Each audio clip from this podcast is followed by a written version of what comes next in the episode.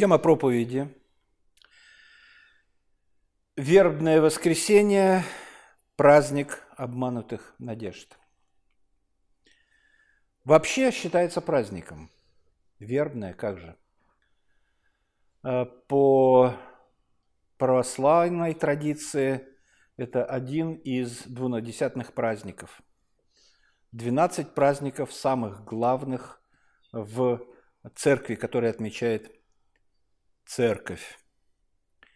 Среди них Рождество, Пасха, Троица, введение ее во храм, ну и вот вербное воскресенье. И в этот день принято вспоминать ликующие толпы народа, которые постилают одежды свои пред Христом, э, срывают, срезают пальмовые ветви, символ царства, царя, и кладут под ноги осла, на котором Господь въезжает в Иерусалим. Праздник так и называется «Вход Господень в Иерусалим». Восторженные лица. И у меня вопрос, а почему, а почему праздник? Почему этот день считается праздником?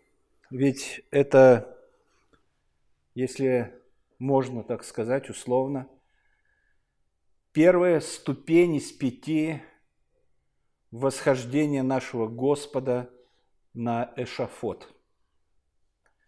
Воскресенье, понедельник, вторник, среда, Гефсимания, Голгофа.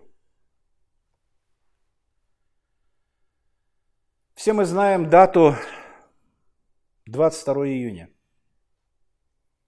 Это тот день, когда фашистская Германия напала на Советский Союз. Начало Великой Отечественной войны. Знаем, но не празднуем.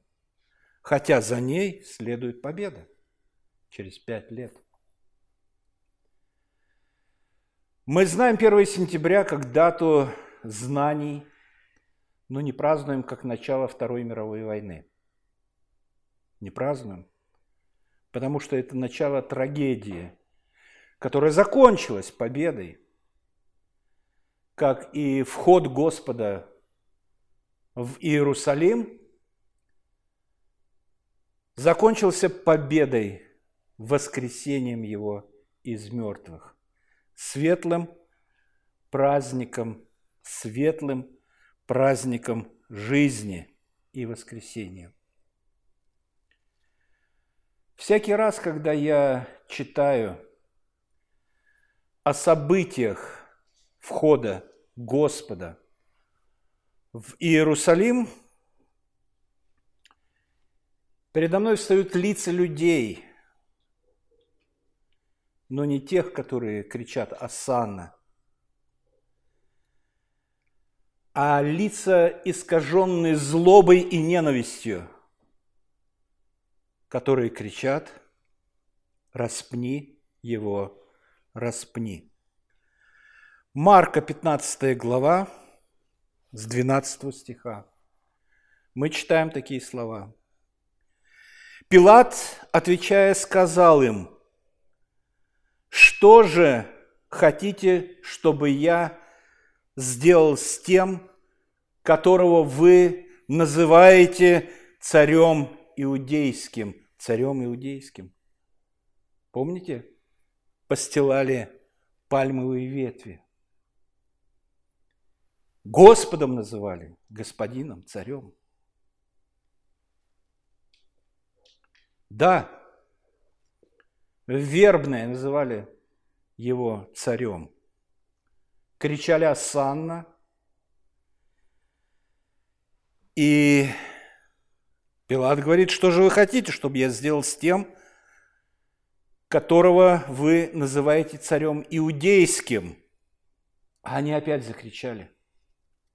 Распни его. Пилат сказал, какое же зло сделал он.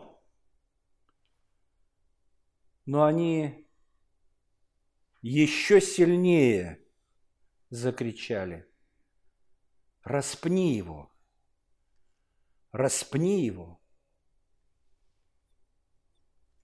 Что стоит за словами «они еще сильнее закричали»? Включив воображение, мы можем видеть разъяренную толпу, которая сначала просто кричала «распни его», а потом которая вышла из себя и ревела «распни его, распни его». И куда делся весь город, который четыре дня назад пришел в движение, весь город. В воскресенье – Асанна. Пятница – распни его, распни. Где те люди, которые кричали «Асанна»? Где весь тот город, который постилал одежды и приветствовал входящего царя? Почему не началась гражданская война, если это разные люди? Но дело в том, что это не разные люди. Это одни и те же люди. От Матфея мы читаем историю 21 главе, которая записана в 8 и 10 стихи. О тех событиях воскресных. Множество же народа постилали свои одежды по дороге, а другие резали ветви с деревьев, постилали по дороге. Народ же, э, предшествовавший и э, сопровождавший, восклицал Асана сыну Давидову, царю. Благословен грядущий во имя Господне, Асан на вышних. И когда вошел он в Иерусалим, весь город пришел в движение. Весь город пришел в движение. Где же они в пятницу? Да вот они стоят перед ним и кричат «Распни его, распни!» И почему никто не кричит Асана? А потому что? А потому что они разочаровались. У них была надежда. Она оказалась не сбывшейся.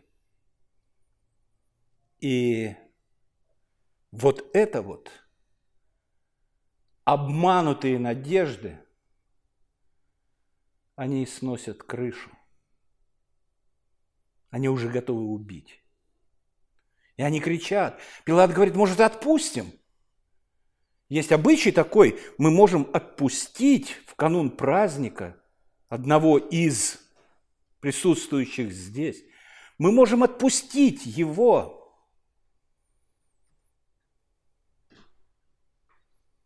А народ кричит, распни. Распни, отпусти нам разбойника и душегуба, мы прощаем его. А обманутые надежды мы не можем простить. Мы не можем простить.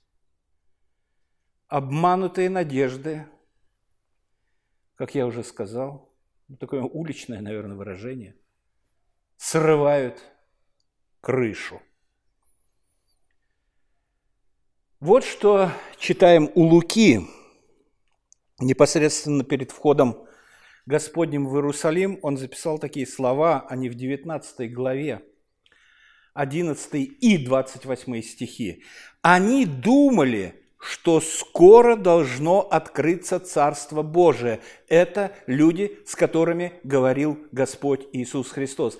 Это за день до входа Господа в Иерусалим. Они были уверены, они ожидали открытия Царства Божьего. И 28 как подтверждение, после этих слов, сказав это, он пошел далее, восходя в Иерусалим. Все ждали царства. Все ждали и поставили на это царство. Асанна, Асанна, царь входит в город. И Лазарь, воскресший тут же, среди этих людей. Иоанна 12:9. Апостол Иоанн пишет, «Многие из иудеев узнали, что он там, и пришли не только для Иисуса, но чтобы видеть и Лазаря, которого он воскресил из мертвых. Асана, мы ждем царства, мы ждем царства, надежда, надежда. Царство, Лазарь, благоденствие, свобода, надежды, надежды.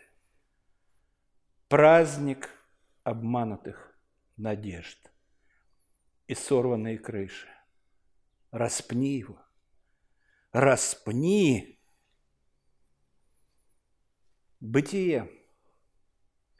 Четвертая глава. О первой сорванной крыше. Восстал Каин Навеля и убил его, родного брата.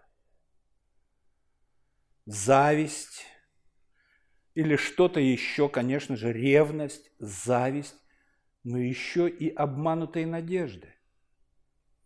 Ведь он принес Богу дары, плод рук своих, произведений рук своих, принес и надеялся, что Бог примет эти дары.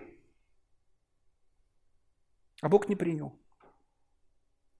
Через пророка Авеля он говорил, что прощения без пролития крови не бывает. А он надеялся, я ведь так старался, я выращивал. Земля-то теперь вот какая, не как в раю была. Она произвращает волчцы, сорняки, мне надо полоть было, мне надо было поливать, мне надо было трудиться, я принес, я ожидал, я хотел. Обманутые надежды, сорванная крыша, убитый брат. Он так надеялся. Он так надеялся. А Господь говорит ему – 4 глава, 5 стих. «А на Каина и на дар его не презрел.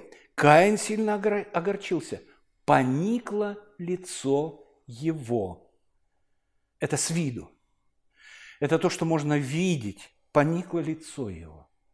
А что внутри? А внутри буря. Внутри негодование, внутри ненависть клокочет и бушует. Поэтому кончается тем, что он выходит в поле и убивает родного брата. А до этого вроде был нормальный человек. Такой же, как все. Работал на земле, трудился. Именно так. Ненависть а потом убийство. Надеялись, что будут встречать хлебом и солью, а встретили джевелинами и байрактарами. Надеялись на праздник.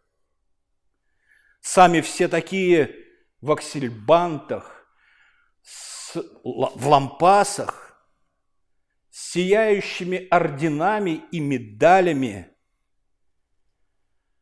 а парубки в голубых шароварах, а девчата в венках из цветов и цветастых лентах. Ну, нищеватая, конечно, страна, это не наша богатая, а тут, ну, понятно, но они будут рады нас видеть. Всеобщее ликование. Встречный марш. Помните? Там.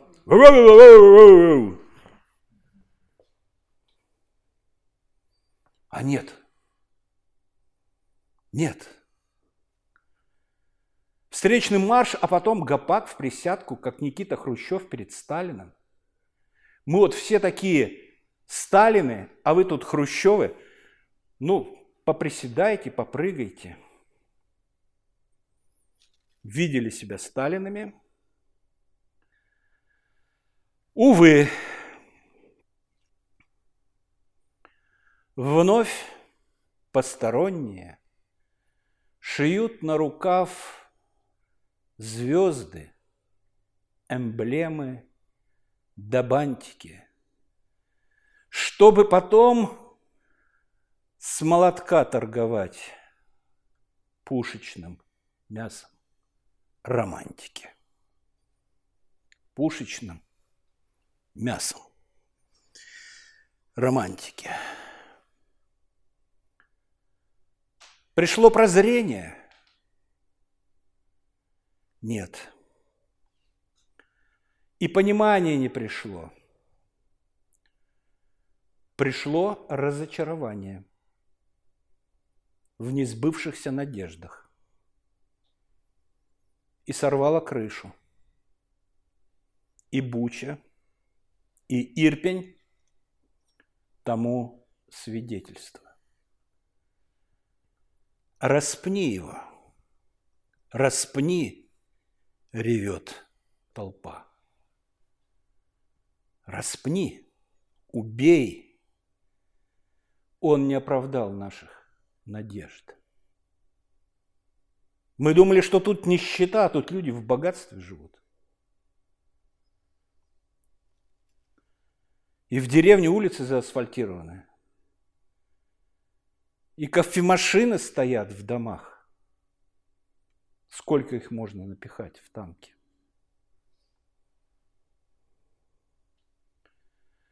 Вербные люди несут не утруждая себя мыслью, веточки деревьев, чтобы осветить их в церкви. А зачем? Да такая традиция. Предки наши еще до христианства делали так. Они наделяли веточки особой магической силой. Считалось, что эта сила способна увеличить урожай. И она способствует плодородию. Кроме того, по мнению несущих вербочки на освящение – освещенные веточки защищают от недугов людей и домашний скот, и близких, и дома их от пожаров и нечистой силы. А что говорит Писание, Библия, Колоссянам? Первая глава, 15-17 стихи который есть образ Бога невидимого. Речь идет о Господе Иисусе Христе, который есть образ Бога невидимого, рожденный прежде всякой твари, ибо им создано, ибо им создано все, им создано все, что на небесах и что на земле, видимое – и невидимое, престолы ли, господствовали, начальствовали, властили, все им и для него создано. И он есть прежде всего, и все им стоит, и все им стоит, все, да не все – что-то не от него зависит, оказывается, от вербочек. От вербочек, которые, которые стерегут от пожара, которые стерегут от болезни. Так кто вседержитель? А может быть, Господь и не вседержитель, а полудержитель? Ну, 90, 99% держитель. один процент приходится на освященную воду, э, на вербу, э, береза на троицу веточки несут светить. Причем верба, освященная силой, э, у нее на весь год, вода освященная на весь год, до, след... до следующего освящения воды, на весь год. Все им стоит. Традиция. Да, традиция такая. Выходя из храма, надо похлопать э, веточкой по плечам э, близкого, дорогого человека, по спине и по голове. Это подарит здоровье на целый год. И, вы знаете, я не смеюсь, нет. Мне просто, просто жутко становится. А в чем э, жутко становится? А в том, что какие-то материальные предметы люди наделяют силой, присущей только Богу.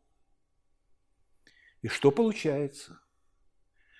И получается, что она как бы традиция, традиция, но суеверие все-таки наделяет силой веточку или воду, или что-то еще освященное. Наделяет какой-то силой, и эта сила – божественная сила.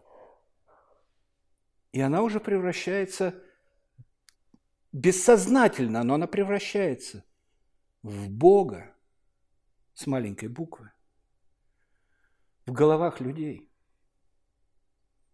Может быть, бессознательно. Но если веточка может исполнять функцию вседержителя, беречь от огня, от пожара, посылать дождь на праведных и неправедных, то фактически это Бог. Пусть с маленькой буквы. А что нам говорит заповедь? Исход 23. 20, стих 3. «Да не будет у тебя других богов пред лицем моим». И мы говорим, нет богов. Ну как же, а веточка – полудержитель? А вода? А еще какие-то силы – а еще чудодейственные изображения, чудодейственные реликвии, чудо, чудо, чудодейственные кости. Павел совлекается греховной плоти, говорит, рад совлечься греховной плоти. Потому что это плоть. Дух освящен, плоть нет – до возвращения Христа не будет священа плоть. Только во второе пришествие Христа. Так учит Писание.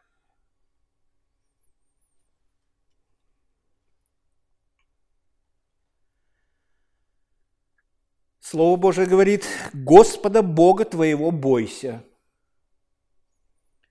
и Ему одному служи и Ему одному служи. Только Богу. Только Богу. В противном случае не будет ли праздник обманутых надежд при встрече с Христом – когда он говорит, отойдите от меня, творящие беззаконие. Так мы же твоим именем все делали. Мы же во имя тебя делали все. Заповеди нарушали.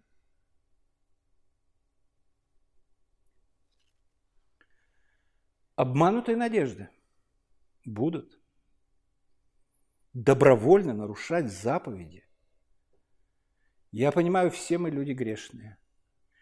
Все мы согрешаем, но кровь Господа Иисуса Христа очищает нас от всякой неправды. Аллилуйя и слава нашему Господу. Но добровольно, с каким-то наслаждением упрямством и упорством нарушать заповеди Божии,